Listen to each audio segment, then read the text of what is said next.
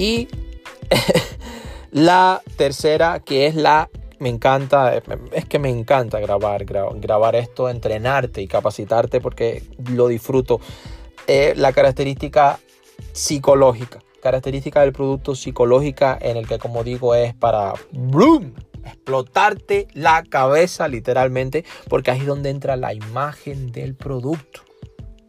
No la calidad como hablamos en el tangible, en una característica tangible, sino una característica psicológica es la imagen que tú tienes del producto. Fíjate qué importante. Y el valor percibido, el valor percibido. Entonces, cuando ya tú tienes una dimensión de el producto y esto es algo que también voy a, detallar a continuación.